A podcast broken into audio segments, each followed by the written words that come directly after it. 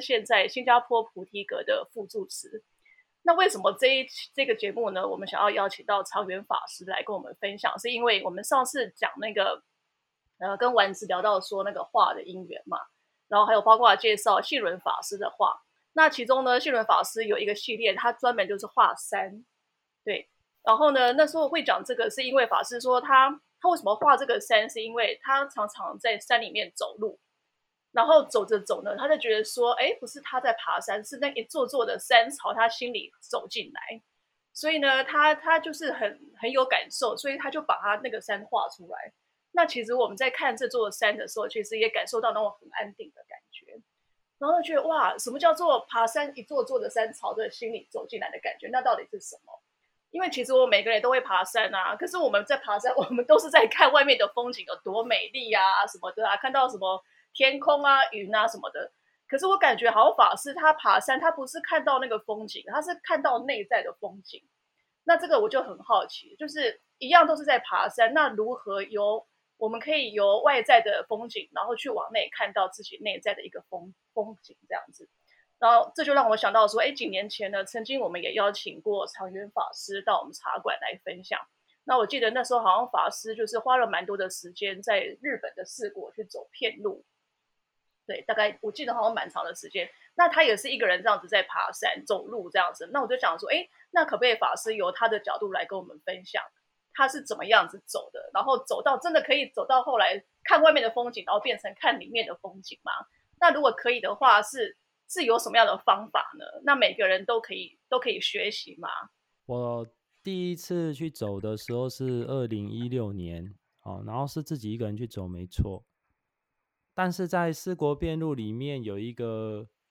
啊比较特别的呃意义，就是说。虽然是自己一个人在走，但是我们手上拿的那个金刚杵啊，有有一个有一个木杖啊，哦，那等于说这个就是啊空海大师的代表，就是说，好像说，因为我们人生的道路当中，如果都是自己一个人孤独的走，难免会觉得呃紧张啊，或遇到困境的时候，会觉得需要被陪伴。所以我觉得在四国辩路的时候，它虽然只是一根这个木杖。可是，因为它赋予我们赋予了它一个意义，就是说，这个木杖本身就是代表着空海大师本人。那其实也就是说，我们在走这条路的时候，其实就是在啊，跟空海大师的精神啊，精神相应，理念相应。所以，等于是虽然它是一个外在的一个小小的东西，可是它对我们产生了一个呃精神的支持。那至于说，啊，就是说，比如说我一我我我当时走那个一千两百公里的路嘛，其实一直走一直走，一千两百公里啊，啊，对，它走多久啊？对，大概需要两个两个月，哎，就是说，如果是慢慢欣赏、慢慢走的话啦，大概两个多月。那如果说啊时间有限的人，可能他会啊每一天走的时间会更长，那就可能一个月半。那基本上一定要差不多至少要一个月到一个月半，才有办法走得完。嗯那刚刚提到的有关于说这个信伦法师的话，那我看我在欣赏他的画的时候呢，呃，一开始说真的，一开始我其实觉得他的画就是很简单。那当然简单其实是很难做到的啊，就像我们在禅修里面的时候，我们其实只是需要一个很简单的心，然后把我们的心放在呼吸上，可是却会发现我们的心不受控制。所以其实越简单的东西是越不好。啊，处理的啊，因为我们平常的心太复杂。那我在看他的画的时候，再多看一阵子的时候，哎，也发现说这个简单之中其实也有一点点的变化。比方说，它这个山有一种交叠的感觉，然后还有一座山里面，可是为什么会好像有分三个层次这样拓出去这样？哎，我就发现说，这个有点像什么？我们如果远远的看一座山，这座山小嘛，对不对？嗯，如果慢慢走近的这座山是不是变大？嗯，我们在看这座山的视角，它就变大啊，就是这座山在我们眼前呈现就越来越大。可是当我们走进山里面的时候，我们就看不到山了。嗯，那他有一幅画，就是说他有一座山，然后外面还有两圈越来越大圈这样。那你可以说，如果我们只是欣赏风景，我们可以说可能有三座山叠在一起，哦，一座在前面，一座在后面，一座在最后面。可是如果是看成是我们同样面对同一座山，可是我慢慢啊走近它，或者是说我们走近它的时候，其实就是山靠近我们，也就是说山走走向我们，那这个山呢就慢慢的变大。可是如何在同一个时刻去呈现出啊？一座山的三种变化，哎，我觉得他这一幅画就很有意思，就是有这种感觉。嗯嗯。那我自己在四国走路的时候，一开始哦，说真的，我们每一个人去走的时候，对这条路都是陌生的。那路是路，我是我，然后我每天必须要呢去检查我的行李，检查我的路线有没有走错，然后还要规划我的时间。所以一开始会觉得自己跟这条路是一个呃分开的啊，因为我跟他不熟。可是，一天一天接着走下去，其实慢慢就感觉到我在这条路上，好，路跟我已经是算是有接在一起了。然后再走更久的时候，尤其是我发现到大概，因为我走总共走过两次，第一次是在二零一六，第二次是二零一八年。那我发现说。差不多走超过一个月之后，就会感觉，其实路就是我的人生，啊，就是我在走的这条路就是我的人生呐。你你不能说它是一条路，因为我现在也在用我的人生经历走这些这条路，所以这条路就是我的人生，那种感觉就会出现啊。但是那是一个月之后，因为对，因为我觉得人要熟悉。就是要真正能够投入一个东西，就好像我们禅修一样，我们去打禅期，前面三天大概是方法是方法，我是我，然后呢，第三天、第四天可能好一点，然后到第七天可能已经快融入的时候，通常禅修又快结束，所以如果可以参加禅修是超过十天，然后两个礼拜或三个礼拜以上的，哎，我听说你们好像也有这样的经验嘛，你们也曾经也有打过啊很多很多很长的禅期，对不对？那我相信应该也是，也是会有类似的感受。对啊，前面都在打瞌睡啊，前面几天都在打瞌睡。对啊，所以所以打瞌睡的时候，哎，方法是方法，道理是道理，我是我啊，我在睡呀，对不对啊？其实说要从外在的风景看到内在的风景，其实也是一段时间，有一点像是那种让我们比较比较乱的那种心慢慢沉淀，就像。就像水波那样子嘛，就是说你石头丢下去，一开始可能很多的涟漪，你可能还没有办法很沉淀，可是时间慢慢的，它的水波就越来越淡，你就越来越清楚，然后就感觉到其实那条路就是你的人生，然后就慢慢的从本来是在看外面的风景，然后开始会会关照到内在的部分。是是这样，呃，我再举一个简单的例子，就是比方说我们每一个人自己居住的生活空间。其实每一个人的家，每一个人的房间都不一样。可是，当然，我们先撇除说这个房间是故意啊装饰的很漂亮给别人看这个条件，我们先不要管这个条件。就说，如果我们敢把我们自己最真实的样子的家里的样子，或者是房间让别人来看，那其实别人看到的时候，虽然是看到这个房间，可是其实。也可以看到居住在这个房间的人里面的这个状态，是不是？也就是空间是由我们的人心所打造的，嗯，所所营造出来的。所以其实环境也可以显现出我们的心境，是是怎么样的。那这时候如果懂得观察环境的时候，就会烦躁自己的内心。嗯嗯，其实也可以用环境，就是比较具象的，然后来去。去调整我们自己的一个状态，因为它就是如实的呈现你的你的状态嘛。那在就像你在爬，你在那个那个叫什么片路在走路的时候，其实也是这样子嘛。对，比如说有时候呃会，其实，在走这条路的时候，一定会思考到一个问题，就是说，第一个走一走走一走，突然呢觉得它变成生活了，那突然有种感觉，就是说，那我还需要走吗？其实这就跟我们的人生一样啊。就是说，因为因为它是一个短暂新鲜的时候，我们就会觉得很新鲜嘛，然后就会觉得说什么都没有尝试过。可是当它变成我们熟悉跟生活一部分的时候，久了我们也会觉得说，好像会突然失去了那种刚开始的那一种热忱，或者是刚开始的那种初衷。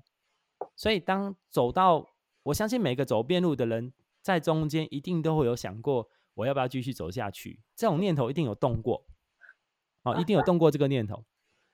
哦，所以呢，我我以一个还没有走的一个角度来看，是如果我去走的话，我也想要是看沿路的风景那样子。那应该是已经看了，已经看了一个月之后，就大概也没有什么感觉了。对对对对对，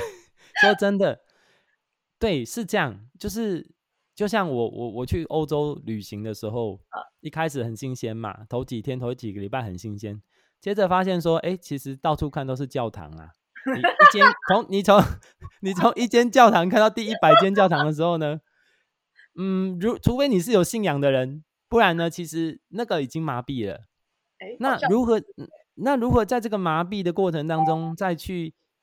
呃调整自己的心境，或者是说怎么样回到最初的那个心念？那我觉得就很有意思，就就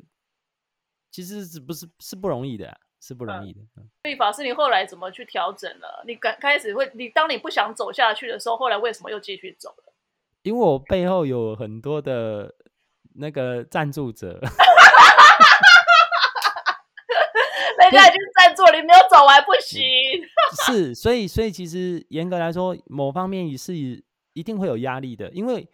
如果说是一般人，他真的可以随时说我不想走了，我要呃可能要去别的地方旅游，或者是去哪里旅行，或者是我要怎么样，他可以随时放弃。可是我们的身份比较呃比较不容易，就是说我们其实有时候背负着众人的期待，还有就是说，因为我们有答应嘛，我们算是免，我像我是免费啊义务的帮大家去写这个祈福的姓名，所以到八十八间寺院呢。我记得我第一次去的时候，总共我要写啊，就是每一间寺院分配名字，总共 total 大概是一千五百多个名单。这么多，你要用手抄吗？对，就是比如说下一间寺院，我大概分配多少人数，然后事先要写在那个条子上面，祈祈福的条子上面，然后丢到那个做好功课，丢到那个寺院的箱子里。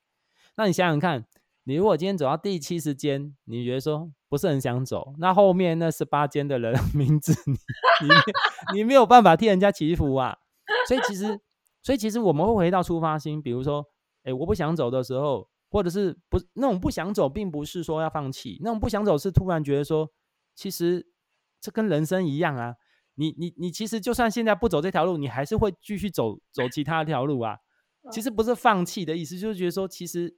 你走到后来，会发现说，去追寻那所谓的八十八八十八间寺院的那种意义，突然会有一种没有，就是你你把它从一个很神圣的状态回归到很平常心，所以会不不会觉得说一定有一个 target 要完成的，而是说，如果我能够脚踏实地的生活，其实我到哪里都是在走这条路，可是可是因为。所以我就说，在那个当下，其实也是很危险的。我说，在修行的人的心中也是很危险的，因为这种心念有可能会让我们变成不需要修行。哦，走错路的话，想错的话，可能会变成不需要修行。所以，其实我还是会在那个当下，呃，看着自己的这样念头升起，可是我不去理会它，我就回到出发心。因为呢，好，既然既然我走不走都是在走遍路。那我走也没关系呀，哎，对呀，走也无所谓啊，所以，所以就要很客观的去看待自己的心境，啊，去审视自己的心境，嗯，哎，我不知道，因为很多人这条路已经很久的历史了嘛，应该很多人走，不知道有没有人有写过那种中间的那个心路古古古德啊，古代的那些组织大德会写过，哎，遇到挫折怎么办啊，或者什么的。你如何去去调整自己？会有人有这些分享吗？或是相关的书籍这样子？嗯，其实我想，因为这条路其实是大概，我觉得应该是近近年呐，哦，近十年可能才流行到其他地区，在之前应该都是日本人自己本人在走哦，所以它相关更多的资料应该是在日本那一边。哦，那我们台湾的咯台湾的话是有一位叫小欧，他有出一本书。嗯哼，那我想未来如果有有机会有人愿意啊、把台湾一些走过遍路的人的的来做采访啊，或者是把他们曾经走过的这条路的心路历程采访成一本集合的书，我想这个应该是蛮有意义的。哎，因为每一个人在真的每一个人进入到边路的时候，一开始可能都是一种旅行的概念，可是，一发现说这个时间一久了，会发现说我们其实要面对的都是自己，啊，面对的是自己啊，自己的内心内在啊，所以每一个人的心路历程应该都差很多。嗯嗯嗯。哎，那法师，我记得你你第一次你说是一一六年走嘛，然后第二次一八又去走一次。那第一次都已经感觉到骗路就是人生，所以要走不走也可以。那为什么第二次又想要再去走一次？是因为有人赞，有人赞助，是不是不得不走？因为他有分正正转、正打、逆打，是？对对对对，主要是说，因为我第一次的时候在走四国边路的时候，它是有分所谓的呃顺打跟逆打，就是顺时针走一圈还是逆时针走一圈。那个逆时针、顺时针什么意思？是沿着那八十八个寺院这样走吗？其实这个顺逆其实是跟啊他们真言中啊，就是说佛教的真言中有关系。嗯，这个顺顺走跟逆走的概念，就是说顺走是说我们要啊啊呃，应该是说逆走的话哦，逆走的话是代表我们要去成佛，在逆境中逆生死流去成佛。所以逆走的功德为什么是顺打的？好像是三倍哦。嗯，他他这个这个他他们的的介绍是这样，就是说这个是在密法里面有一个叫做金刚界金刚界图啊。如果我们大家上网去 Google 去查那个金刚界曼达拉或金刚界图啊啊真言中的，你就会看到它有所谓的向上门跟向下门，就是所谓的顺跟逆。那它的逆的意思就是说，从从一个外在慢慢的转转进去这个成佛的道路，所以这条路比较难走。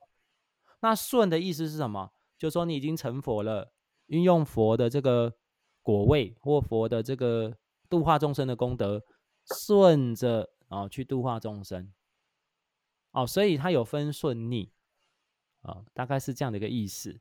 有有一点类似说，见山是山，见山不是山，然后最后见山又是山，嗯，哦，就是有点这样子的一个意味哦。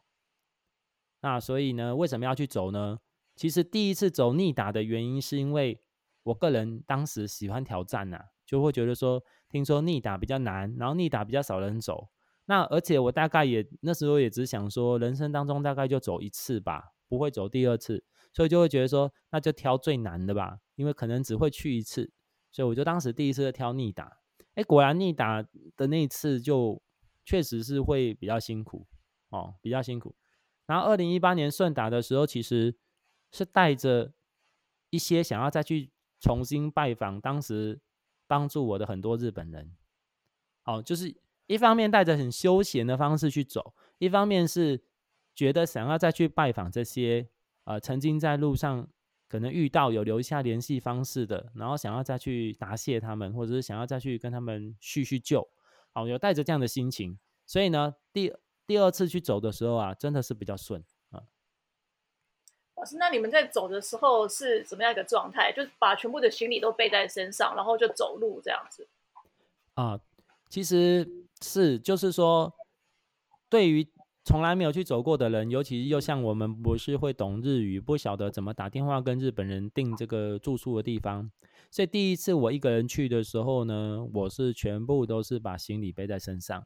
因为我预备着说，如果没有地方睡觉，就是有帐篷可以搭帐篷睡觉。好，那第二次因为已经有经验了，所以就是事先有请在台湾的友人啊，就是有人懂日语的，然后就是说可以事先帮我订一些民宿。那所以第二次就是不需要背这么重的行李。嗯嗯，那你你第一次走有没有比较最有一个有没有比较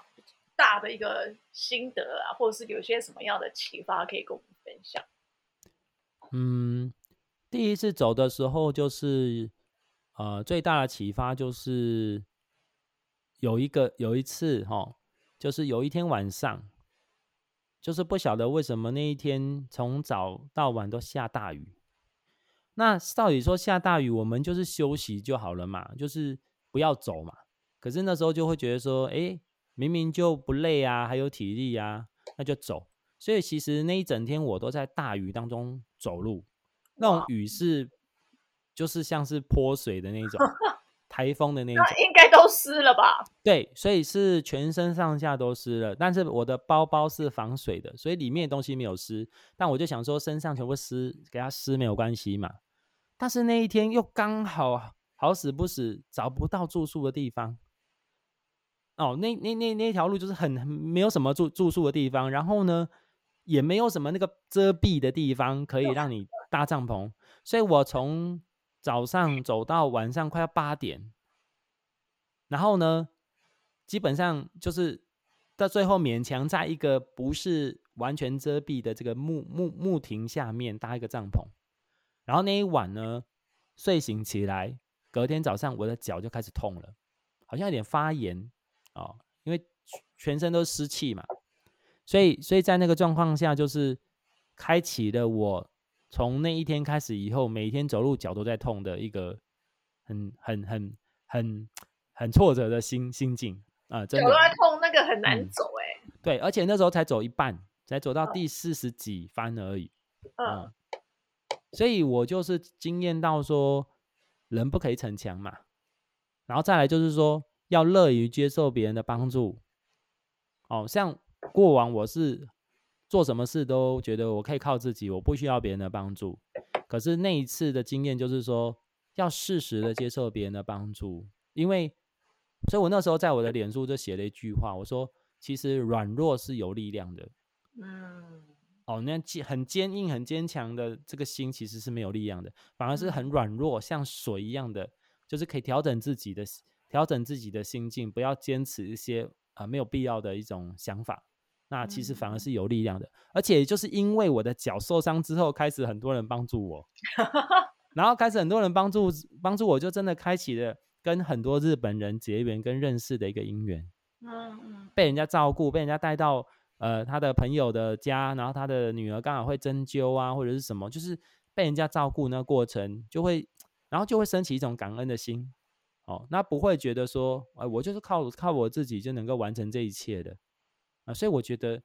反而是很大的收获。嗯，所以感觉是，其实对了，走偏路，其实我在想说，是不止走偏路啊。其实当一个人在山里面走，就哪怕只是有一段，当然可能时间很短的话，不会有那么深的体悟，看到自己内在那部分不会那么多，但是也是一种蛮好的一个一个关照自己的一个方式。但是像法师你那样子，可以看到这一部分，其实就很难得哎。像我还有一个印象，就是我去爬这个山哦，我们就跟信伦法师的话有关，就是山哦，就是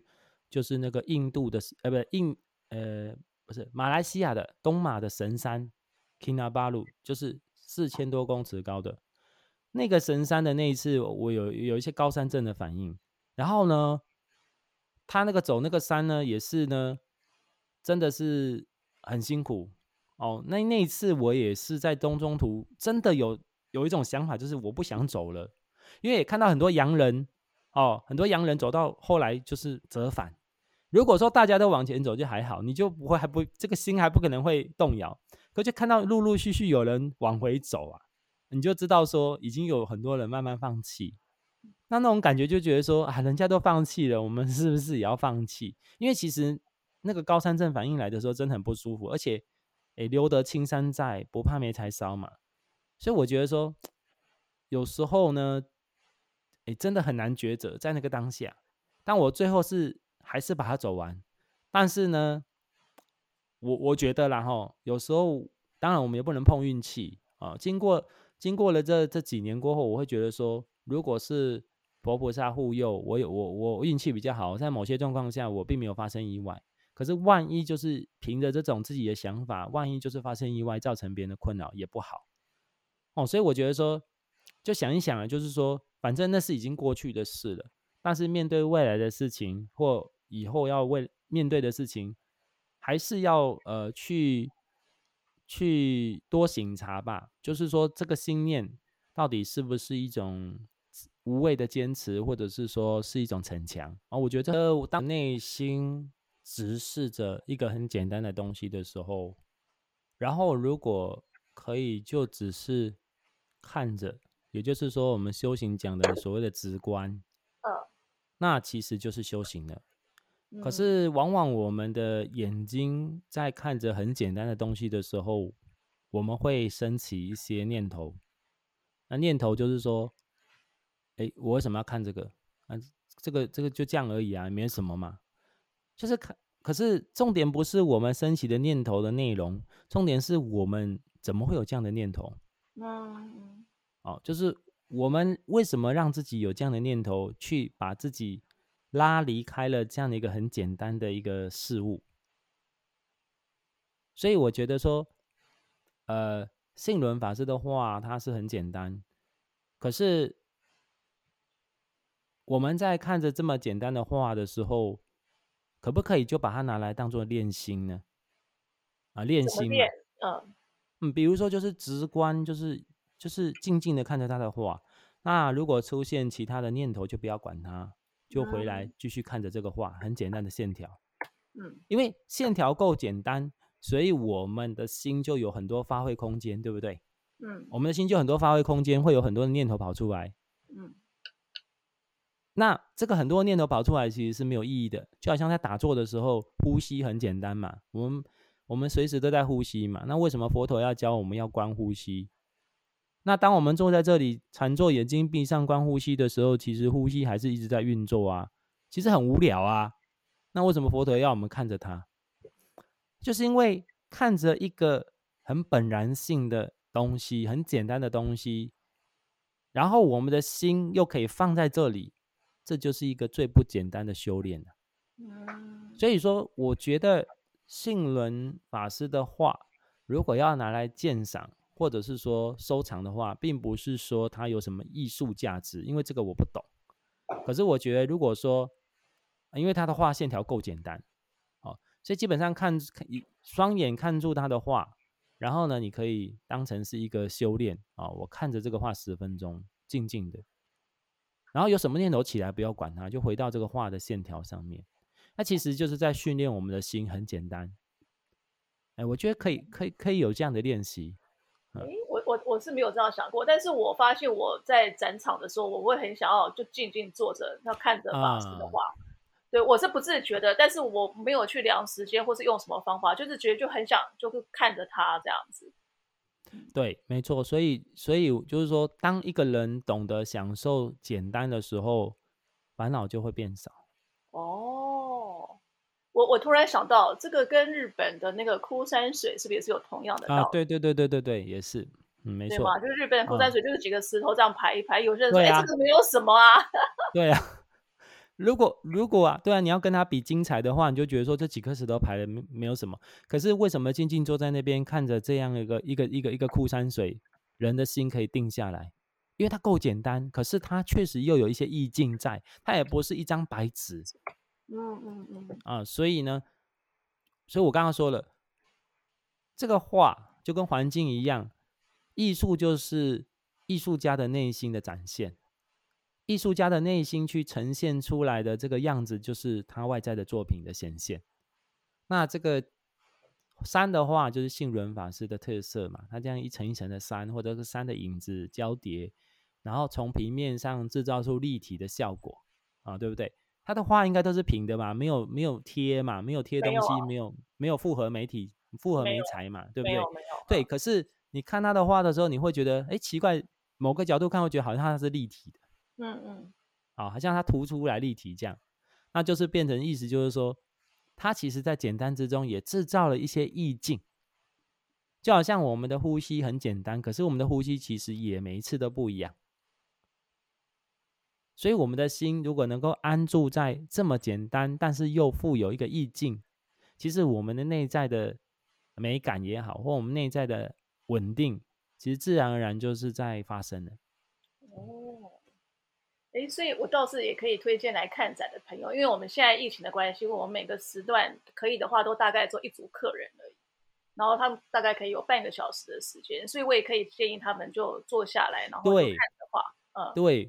或者喝一杯茶，品嗯这杯茶，然后品完这杯茶之后，就静静看着这看着这幅画的线条，然后告诉他们说：“哎，你现在脑袋出现什么念头？哎，其实不要，你观察到了，很好，不要理它，再回来继续看这个线条。其实就变成这个画就是修行的方法哦，啊、就可以当成一种修行的方法。嗯嗯嗯，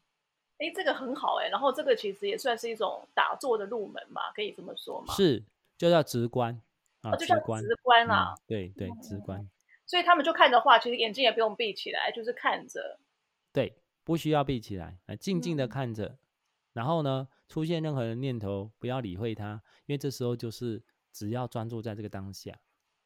然后觉察自己的念头跑掉，拉回来，这样。啊，对对对，然后再回来这个画的线条上面。那这个画，因为是一位法师画的画，它肯定有它的意境在，只是说有时候看起来好像太简单，我们还没有 get 到这个意境。那也许用心沉淀下来之后，就像我第一次看信仁法师的画，其实如果我只是匆匆一瞥看过去，就觉得啊，就画几个线条啊，好像没有什么。可是我发现我看久一点，哎，我就开始有感觉到，有有有一个感觉，就像我刚刚描述的，一开始我看那个三个山这样叠在一起，我会觉得说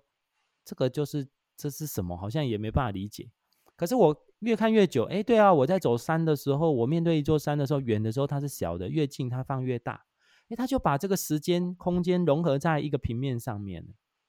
嗯，然后还有山的影，比如说白天的时候，山是被太阳照的，它很亮，可以看得很清楚。那另外一座山可能是黑的，那可以说它是夜晚的时候的那座山的样貌。哎，所以就是说，它在同一个平面上，也许展现出了不同时间点的这座山。嗯，哎，好有哎，趣。所以我就说，对，所以我才说，必须要静静的看，那慢慢的才会出现这些感受。那如果只是匆匆一瞥看过这些东西，因为人现在的人喜欢复杂，很奇怪，就是复杂好像就是比较厉害，就像宗教的乱象啊，佛教也 这个外道的乱象，就是要搞搞得很复杂，必须要好像比较厉害不为这样子哎，必对，这样就代表比较厉害嗯啊，对呀、哎，这个很有趣，哎，跟而且也跟我们的这个主题有点像。我主题是叫叫做那个少即是多，是啊，是啊，是啊，东西越少的时候，我们的内心的杂念其实反而可以看到越多，嗯，对不对？如果这个东西已经很复杂，你看都来不及了，其实这个杂念当下还升不起来，你看不到。可是如果东西就是这样，我们下一个就是杂念，下一个念头就是杂念了。嗯嗯嗯，所以在，所以禅修者在禅定的状态，比较安定的状态，哪怕是多动一个念头，那你当下那个禅定的这个安定安稳就被破坏掉了哦，啊、它就被破坏掉了，就就就等于说，好像说，我们说现在人打游戏啦，啊，差一秒钟你就输了。哎，你你你一个一个一个一个一个东一个东西没有策略没有控制好，差一秒钟你们这一队就输了，嗯，有点类似像这样，哎，好，法师，我们这一集先先暂时先讲到这边。可以啊，对啊，我觉得很精彩，也是一个很好的一个结尾。然后也嗯可以先就是让让就是各位听众让他们知道说，哎，其实可以用这种方法来来赏这个画，来直观自己。好，没好那我们这集，就先到祝福大这边家，好啊，祝福大家你们的这个画展顺利，然后也祝福大家去看画展的人呢，都能够从这个画中得到一些收获。谢谢法师，之后也希望有机会可以再跟你请教直观，因为你刚刚说过这个是等于是打坐的非常非常的基本入门嘛。那有机会的话，之后再跟法师来请教。好，谢谢法师。